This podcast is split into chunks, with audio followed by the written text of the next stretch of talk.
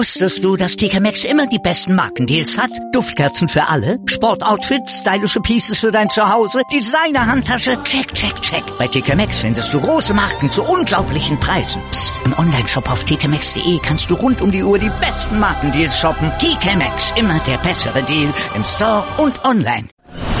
Das 96-Spiel meines Lebens. Eine akustische Reise durch den Fußball von Hannover 96 auf meinsportradio.de. Hannover liebt auf meinsportradio.de gibt es inzwischen seit vielen, vielen Jahren zu hören. Nach mittlerweile über 170 Ausgaben war es an der Zeit, auch mal einen Blick in die Vergangenheit zu wagen. Wir bringen euch ab sofort in unregelmäßigen Abständen ein neues Format. Unter dem Namen Das 96-Spiel meines Lebens blicken Fans von Hannover 96 auf ein für sie besonderes Ereignis rund um die Roten zurück. Freut euch auf Erinnerungen an fast schon vergessene Auftritte, auf Sternstunden in Europa und natürlich auch auf die ein oder andere Pokalanekdote. Hier und jetzt hört ihr die vierte Ausgabe von Das 96-Spiel meines Lebens und es ist ein bisschen die Fortsetzung der dritten Ausgabe. In dieser dritten Ausgabe hat Tobi Krause von 96freunde.de über den 17. Spieltag der Saison 2009-2010 10 gesprochen. Das war das Heimspiel kurz vor der Winterpause gegen den VfL Bochum. Dieses 96 Spiel meines Lebens könnt ihr natürlich noch auf der Homepage von meinsportradio.de nachhören. Den Link dazu findet ihr in den Show Notes und natürlich dann auch auf meinsportradio.de. Heute schließen wir diese Saison 2009-2010 ab, denn heute ist Lutze bei mir zu Gast. Hallo Lutze. Hallo Tobi, ich grüße dich. Lutze, es passte wie Faust aufs Auge. Tobi sagt, ich nehme Bochum Hinspiel, du nimmst Bochum Rückspiel. Viel besser konnte es gar nicht laufen für meine Planung. Und äh, wir können tatsächlich so ein bisschen daran anschließen, an das, was quasi mit Tobi besprochen wurde, dieses Hinspiel, es war kalt, es war 2-0 Führung, 3-2 verloren, es war viel Schlechtes an diesem Tag und ja, ich erinnere mich auch noch dran. Also ich war tatsächlich auch im Stadion und meine Kumpels haben mich für verrückt erklärt, dass wir da tatsächlich hinfahren. ja, sicherlich eine mutige Idee, aber ähm, gut, ähm, muss man durch. Es gibt auch nicht immer nur schöne Zeiten. Ähm, du hattest damals eine Dauerkarte oder noch nicht? Mm, das ist eigentlich eine gute Frage. Nein, da müsste ich eigentlich schon die Dauerkarte gehabt haben, ja. Auf der Westtribüne und so. Genau, immer Westtribüne W14, da bin ich jetzt seit eh und je und äh, ja, da habe ich so meine Heimat gefunden und bin sehr zufrieden. Ja, es war vielleicht noch einen kleinen Schlenker zurück und das war ja irgendwie dann auch das prägendste in der ganzen Saison. Der Tod von Robert Enke nach dem Spiel gegen den HSV, also nach dem zwölften Spieltag war das. Ähm, wie hast du diese, ja ich sag's mal, diese, diese unfassbar traurige und, und, und abstruse und absurde Zeit eigentlich erlebt? Ja, es ist äh, wirklich, also es gibt ja so, so Sachen, die prägen sich irgendwie auch ein. Und ich muss ganz ehrlich sagen, ähm, das Spiel gegen HSV, da waren wir auch im Stadion, ähm, haben uns das angeguckt. Ich weiß jetzt allerdings das Ergebnis, ich glaube unentschieden war es, glaube ich, mhm. wenn ich noch. Ja, ne? Genau. Genau. Und ähm, ja, ich glaube, es war so, war es ein Sonntagsspiel? Ich ja, weiß jetzt gar ja, nicht mehr so eine Sonntag, glaube ich, ne? Ja, und dann ist man nach Hause gefahren und irgendwie war dann, glaube ich, auch Länderspielpause oder irgendwie sowas. Und äh, ja, dann bin ich, glaube ich, den Montagabend nach Hause gekommen, habe einen Fernseher eingeschmissen und auf NTV lief da unten so ein komisches Band durch. Und da habe ich gesagt, das kann jetzt nicht wahr sein. Das, ich, also ich war äh, zutiefst geschockt und äh, ja, völlig äh, ja, irgendwie fassungslos, weil also man hat ja auch von diesem ähm, ja, Problem, sage ich jetzt mal, was, was Depression oder sowas angeht, also ich zumindest wusste da gar nichts von und ich war halt völlig geschockt und äh, konnte das überhaupt nicht einordnen. Als dann so langsam das äh, sich rauskristallisierte mit Selbstmord und so weiter, ja, es war wie eine Schockstarre, muss ich, muss ich wirklich sagen. Also man war irgendwie, tja, völlig fertig, also völlig geschockt und fassungslos, sage ich mal. Man war geschockt und für mich war es, du hast gesagt, du hast es auf NTV gesehen, ich habe es ähm, tatsächlich so als eine der ersten Sachen, die ich über Twitter äh, mitbekommen habe in Erinnerung. Ähm, damals relativ neu über Twitter gewesen und äh, ich glaube, das war so das erste, ja, Breaking News ist es ja dann letzten Endes irgendwie, die erste ja. Breaking News, die ich über ähm, Twitter erinnere zumindest. Es war, du hast es gesagt, Schockstarre, ähm, nicht nur bei dir, äh, sondern natürlich auch und allen voran bei der Mannschaft, bei, bei seinen Mitspielern.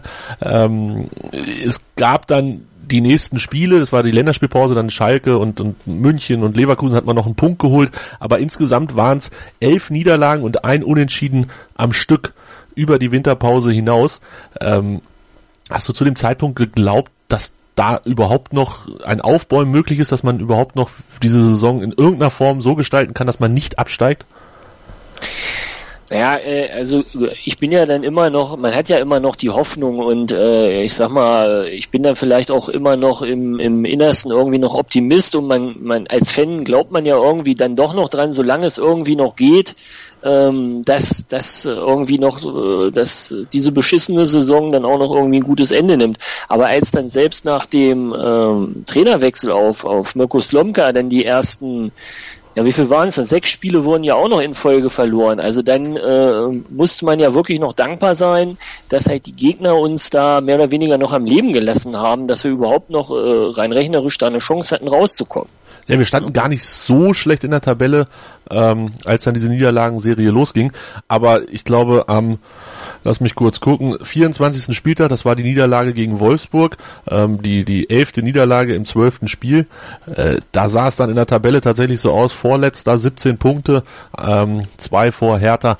Und ja, ich, also ja. ich weiß nicht, es war, war eine schwierige Zeit und ich habe es auch in der, in der Sendung mit äh, Tobi gesagt, dass ich hinten raus, als wir dann angefangen haben, wieder Punkte zu holen und als wir, als wir Schalke geschlagen haben und dann die letzten vier Spiele quasi anstanden, Bayern, Leverkusen, Gladbach und Bochum, die Rechnung war ja fast schon einfach. Man musste gegen Gladbach und Bochum gewinnen. München und Leverkusen war jetzt nicht so wirklich wichtig. Dann gab es diese 7 zu 0 Klatsche in München.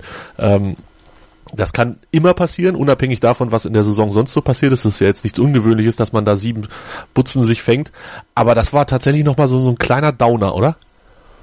Ja, kann ich mich jetzt ehrlich gesagt gar nicht mehr, gar nicht mehr so genau dran erinnern, aber man muss sich ja nur mal die, die Gegentore angucken, auch also von uns. Äh, wir hatten ja, wir hatten ja vor dem Spiel in Bochum ähm, weiß ich gar nicht, 67 Gegentore oder sowas und, und Bochum hatte irgendwie die zweitmeisten Gegentore. Also ich meine, das sagt ja dann alles aus zu den Abwehrleistungen. Ne? Ja, hinten also war nicht das, so.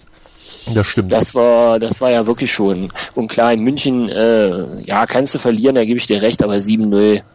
Ja, gerade nachdem man davor ja gegen Schalke gewonnen hatte, ne, da hätte man ja eigentlich erwarten können, dass man da ein bisschen mit breiter Brust hingeht. Tja, aber dann war es Borussia Mönchengladbach, die uns wieder so ein bisschen, ähm, bisschen Hoffnung gegeben haben. Dieses Spiel zu Hause, was kannst du dich zufällig noch dran erinnern? Dieses 6-1 gegen Gladbach, äh, wie, also, also unreal, ja, oder? Ja, gut, also ich glaube, die Glad also was heißt ich glaube, ich bin eigentlich fest überzeugt, für Gladbach ging es halt um gar nichts mehr. Äh, und, und bei uns hat dann irgendwie alles gepasst und äh, ich, ich habe jetzt auch noch mal ein bisschen recherchiert, sage ich mal, als Vorbereitung und ähm, Trainer Fronzek ne, bei Gladbach. Ja. Also es ist ja auch schon mal wieder so eine kleine Anekdote, sage ich jetzt mal so im Nachhinein, kann man da drüber schmunzeln. Ne? Aber die Gladbacher haben uns natürlich wieder äh, in eine deutlich bessere Ausgangsposition gebracht vom letzten Spieltag, ne? denn wir waren ja 17. und sind dann tatsächlich auf den 15. gekommen. Und von daher hatten wir es dann ja wieder in der eigenen Hand. Genau, die Ausgangsposition war nämlich folgende. Hannover 15. 30 Punkte, Nürnberg 28 Punkte auf Platz 16, Bochum 28 Punkte auf Platz 17, die trennte, trennten ein Tor, die beiden. Und Hertha war schon abgestiegen, die hatten nur 24 Punkte, die konnten sich da auch nicht mehr rausretten. Das heißt, es ging um Hannover, Nürnberg und Bochum.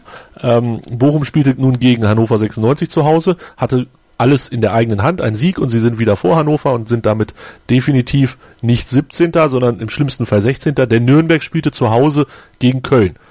Köln war auch so aus allem raus. War egal, was mit denen ist. Ähm, Nürnberg hat auch 1-0 gewonnen. Das heißt, am Ende lief es tatsächlich auf diesen, ja, auf diesen Showdown hinaus. Bochum zu Hause gegen 96. Und das ist dein Spiel deines Lebens, über das wir heute sprechen wollen. Ähm, eine, eine fantastische Wahl. Ich muss gestehen, ich habe gehofft oder gedacht, dass sie schon ein bisschen eher kommt, weil es ja irgendwie doch das Spiel ist. Wenn du, wenn du 1096 Fans fragst, ob sie sich daran erinnern können, ob sie da dabei waren oder ob das für sie ein besonderes Spiel ist, sagen wahrscheinlich 10 zu einem von diesen drei Sachen auf jeden Fall ja, oder? Definitiv.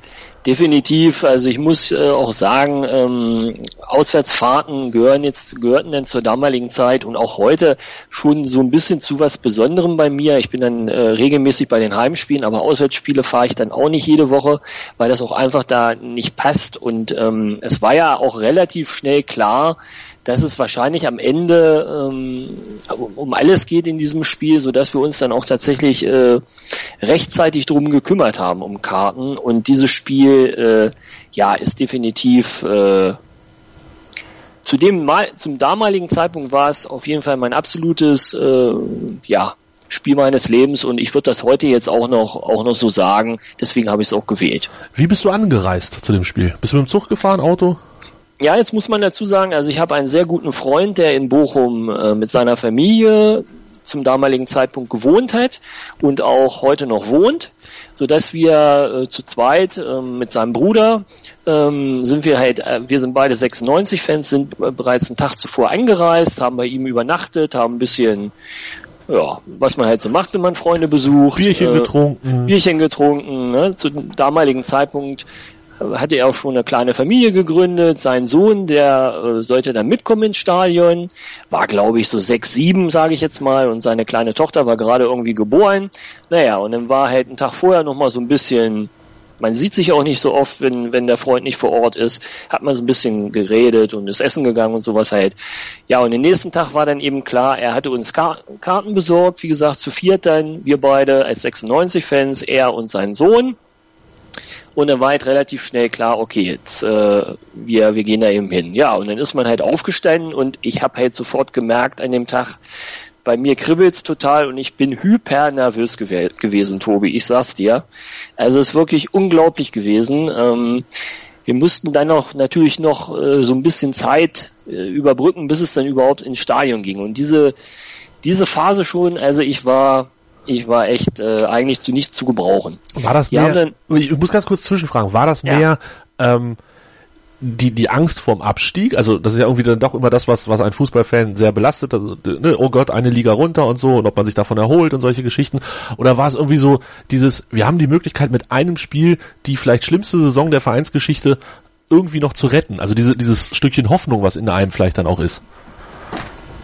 Ja, also ich, das kann ich, das kann ich eigentlich gar nicht so genau sagen. Also man war halt, es war halt eine Anspannung da und äh, sicherlich glaube ich eher dann äh, das Erstere, also dass man wirklich Angst hatte, äh, da abzusteigen und ähm, ja, die Saison, wie gesagt, die auch schon schlecht genug irgendwie gelaufen war, dann auch noch mit so einem, mit so einem Ende. Also da weiß man ja auch nicht, ob man sich da dann so, so von erholt hätte. Ne? Also das war schon die Angst, eher äh, abzusteigen. Also da muss ich ganz ehrlich sagen, und man war ja auch also ich war jetzt mir auch nicht hundertprozentig sicher, dass das so klappt. Also das muss ich, nee. muss ich auch ganz klar sagen. Gerade auch, um jetzt nochmal auf das Spiel von Tobi Krause zu kommen, aufgrund der Erfahrung aus dem Hinspiel, wo wir ja auch 2-0 geführt haben und wir uns alle gefreut haben in der Halbzeit und am Ende verlierst du das Ding dann, ne? Also, ja. Man war zumindest gewarnt, dass Bochum nicht sofort äh, aufgibt, nur weil sie 2-0 hinten liegen. Das kann man auf jeden Fall so sagen. Richtig, ja. richtig. Naja. Ihr, ihr wart auf dem Weg zum Stadion oder ihr musstet die Zeit noch totschlagen, da habe ich dich unterbrochen ja, wir, ne, wir mussten die Zeit halt noch totschlagen und hatten also wirklich noch ein, zwei, drei Stunden, sage ich jetzt mal, Zeit.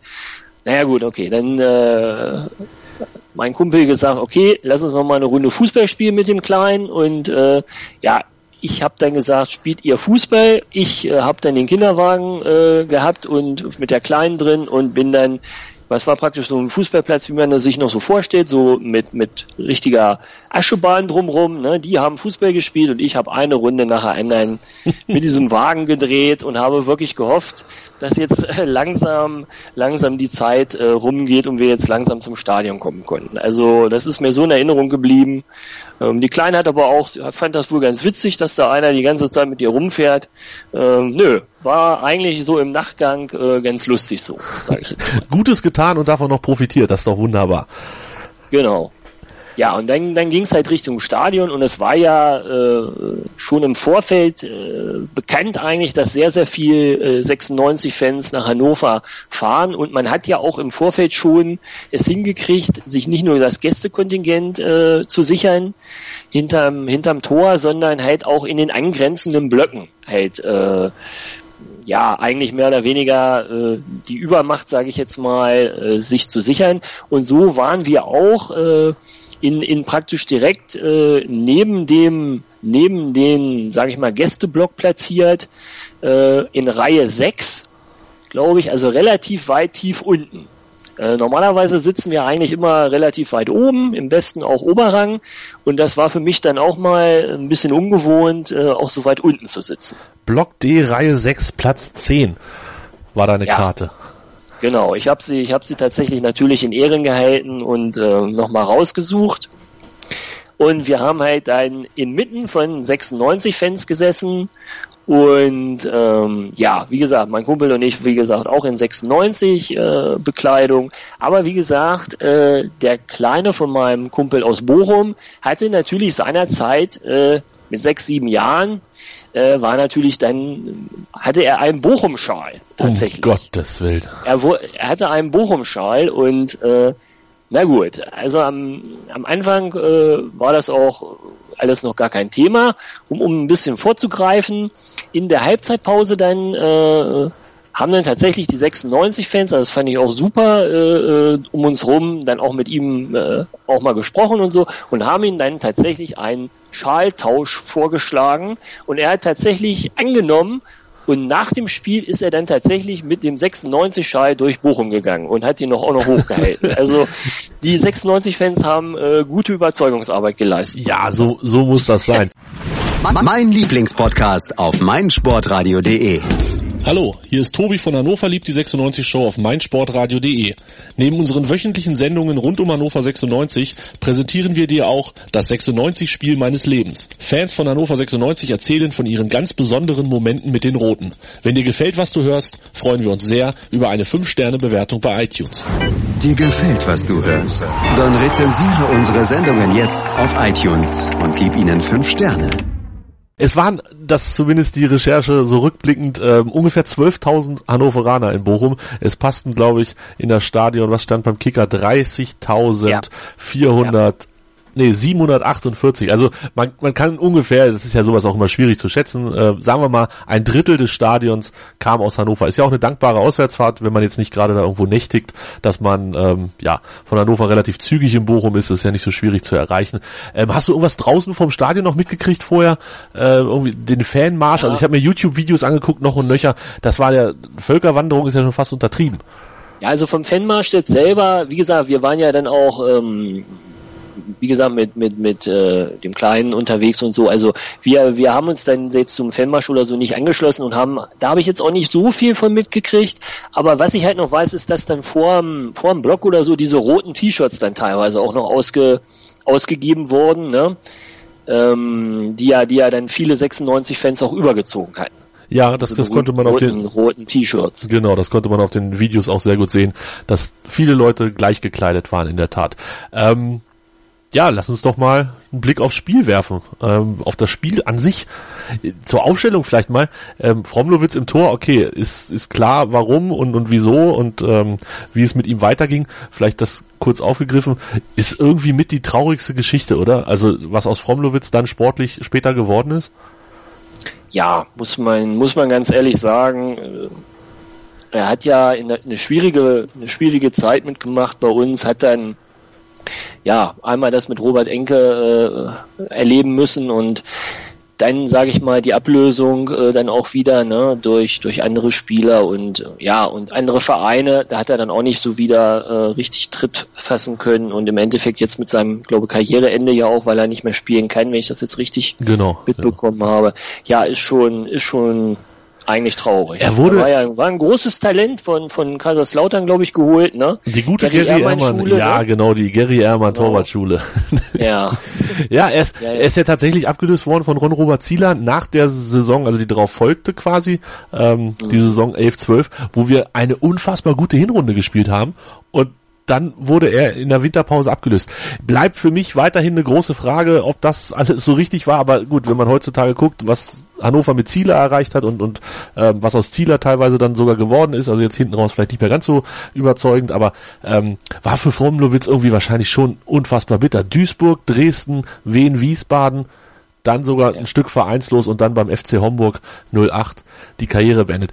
Ist irgendwie, ja, ja, tut mir irgendwie leid für ihn, weil es, es gibt tatsächlich ein Bild, was mir immer sofort Gänsehaut vorruft, egal in welchem Moment mir das gezeigt wird, das ist Fromlowitz Gesicht nach dem Abpfiff beim Bochum-Spiel. Ja. Als er da auf ja. dem Boden, Boden zusammensackt und, und du halt, ja, wahrscheinlich alle Emotionen, die man so in einen Menschen packen kann, in diesem Moment äh, in seinem Gesicht siehst Oh, ja, gut. Selbst jetzt schon wieder, auch wenn ich es nicht sehe, Gänsehaut. Absoluter Gänsehaut-Moment. Ähm, restliche Truppe, ja, da waren feine Fußballer mit dabei. Tatsächlich nur einer, der heute noch bei Hannover 96 spielt, Schmiedebach. Genau, der junge Schmiedebach, ne? Unglaublich, wie jung er da noch war. Ähm, ja, die anderen, äh, ja, also ich sage jetzt mal so 96 Legenden wie Arnold Brügging, Schulde natürlich als mein mein ja Lieblingsspieler viele viele lange Jahre habe ich mich auch äh, immer äh, gefreut, wenn Schule gespielt hat. Ja, und dann auch so Leute wie Hanke, ne, die dann, die dann äh, ihre Torflaute auf einmal beenden. Der, also schon. Der lange Zeit teuerste Einkauf von Hannover 96, Mike Hanke.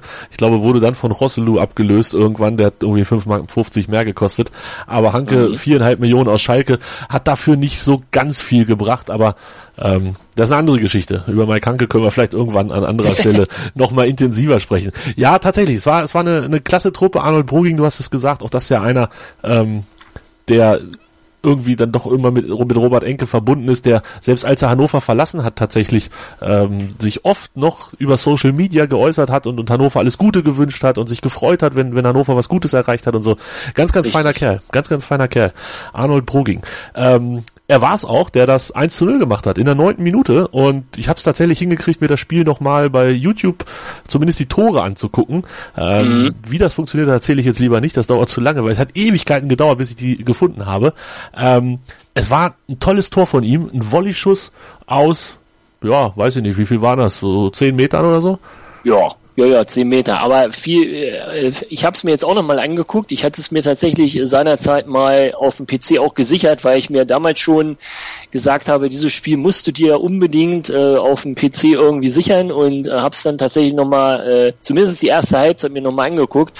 Und wenn du dann siehst, dass er kurz vorher noch äh, ja über so einen Fuß von einem Bochumer äh, stolpert, sich äh, rumwälzt, als ob er jetzt äh, gar nicht mehr aufsteht äh, der Schiedsrichter dann aber nicht pfeift und auf einmal äh, steht er wieder auf und kriegt diesen Ball und macht den Volley rein. Also das macht's noch besser, dieses Tor. Also das ist echt unglaublich. Ganz, ganz wichtiges Tor nach neun Minuten in, in so einem ja. Spiel. Also das schon, das schon sackstark.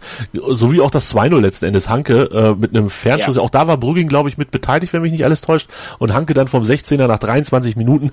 Und da bleibt nur eine Frage zu stellen warst du dir sicher, dass das Ding damit durch ist? Oder hattest du immer noch diese Angst vorm Hinspiel? Also wie gesagt, äh, beim 2-0 war ich dann tatsächlich, klar bist du dann natürlich erstmal ein bisschen beruhigter und ähm, wir hatten dann auch die zweite Bierdusche abgekriegt. Das ist eben der Nachteil, wenn man dann, äh, wenn man dann so weit unten steht. Das war dann auch eine neue Erfahrung und für den Kleinen war es natürlich, naja, ein bisschen komisch, sage ich jetzt mal. Aber wir haben dann tatsächlich unsere drei Bierduschen uns abgeholt insgesamt. Ähm, nein, also beim 2-0 war ich mir auch noch nicht ganz sicher. Das äh, gerade nach, den, nach dem Hinspiel. Ja, das darf man wahrscheinlich wirklich nicht vergessen. Da stand es ja auch zur Halbzeit 2-0. Aber Pinto war es dann äh, auch eine von den 96 Legenden auf jeden Fall, der, Stimmt. der dann auch ja. in, den, in den folgenden Jahren noch für viel, viel, viel, viel Freude gesorgt hat bei Hannover.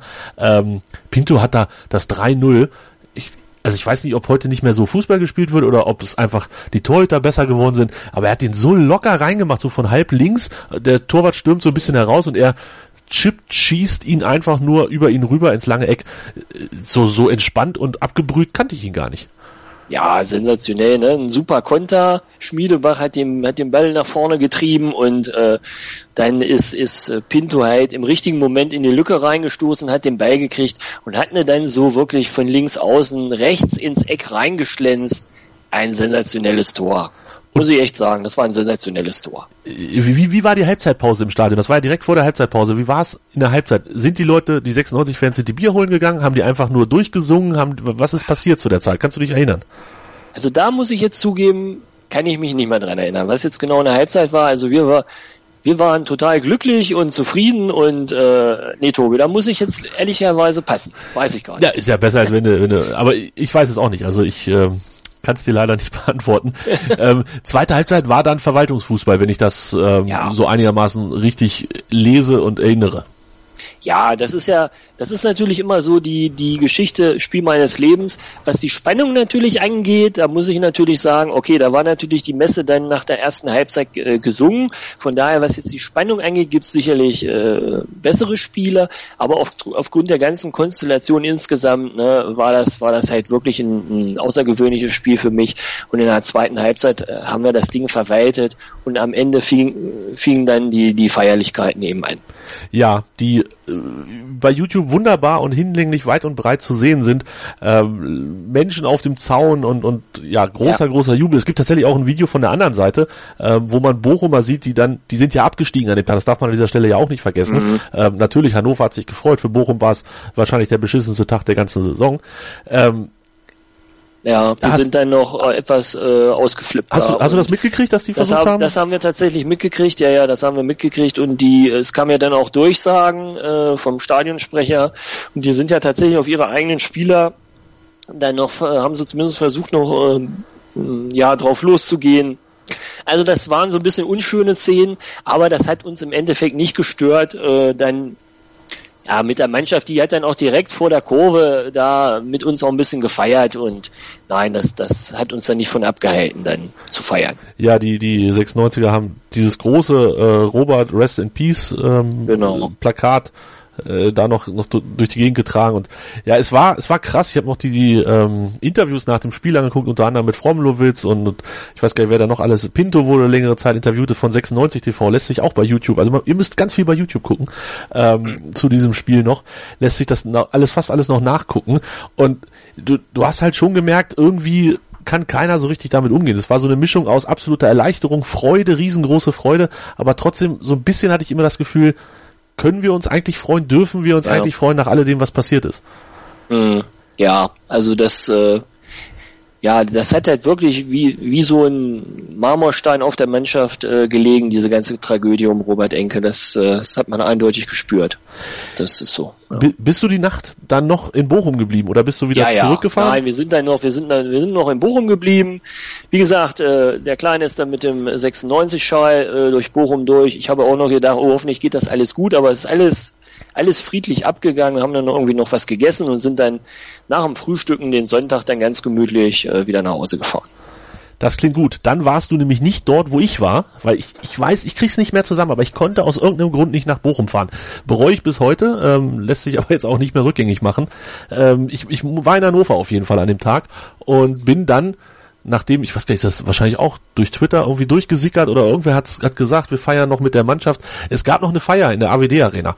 Äh, mhm. Damals hieß sie AWD Arena und äh, die Mannschaft kam dann irgendwann und es war ja so ungefähr der der Unterrang West zu zwei Dritteln würde ich sagen und der Nordunterrang ziemlich komplett waren tatsächlich gefüllt zu der doch sehr späten Uhrzeit. Ich weiß gar nicht, wie spät es war, 22 Uhr oder 21 Uhr, auf jeden Fall war schon ziemlich dunkel und ähm, dann kam die Mannschaft irgendwann noch ins Stadion und ja, ich glaube, so doll hat lange keiner den Nichtabstieg gefeiert, äh, zumindest auch in Hannover nicht.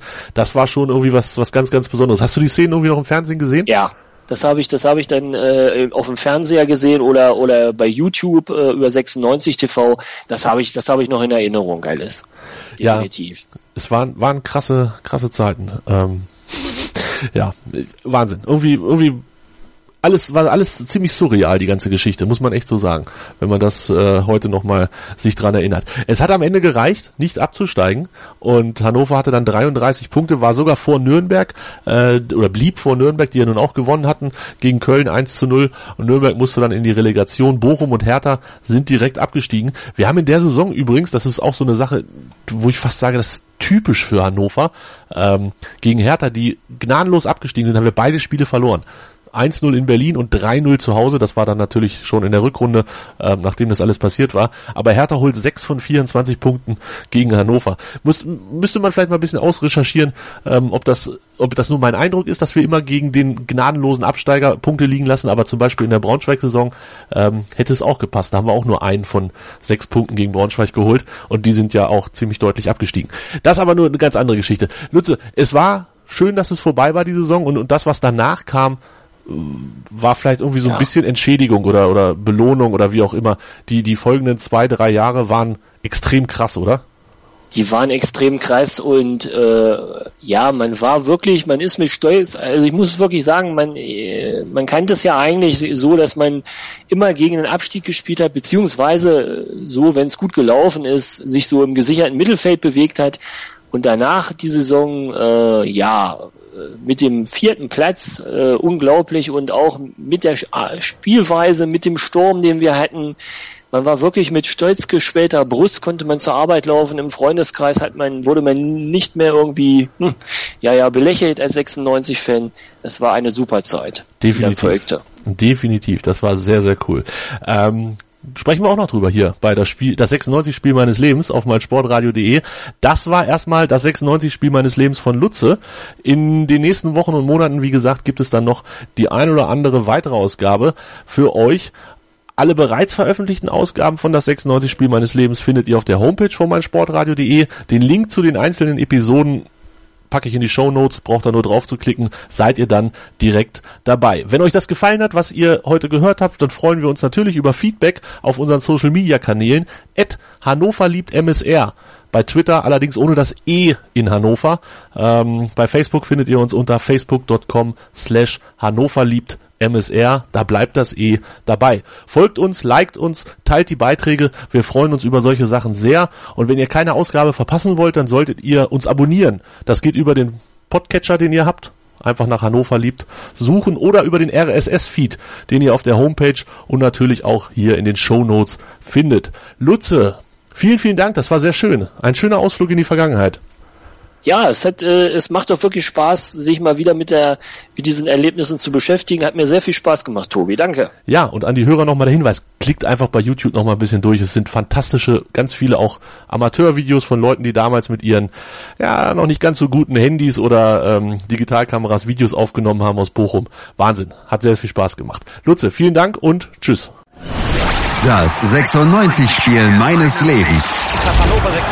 Eine akustische Reise durch den Fußball von Hannover 96 auf meinsportradio.de.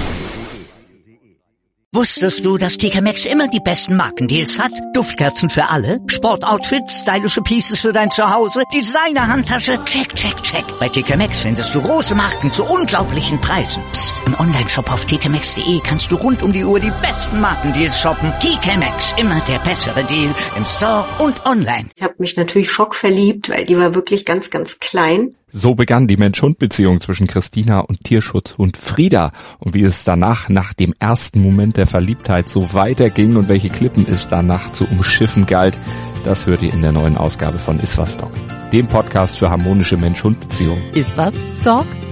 Mit Malte Asmus. Überall, wo es Podcasts gibt.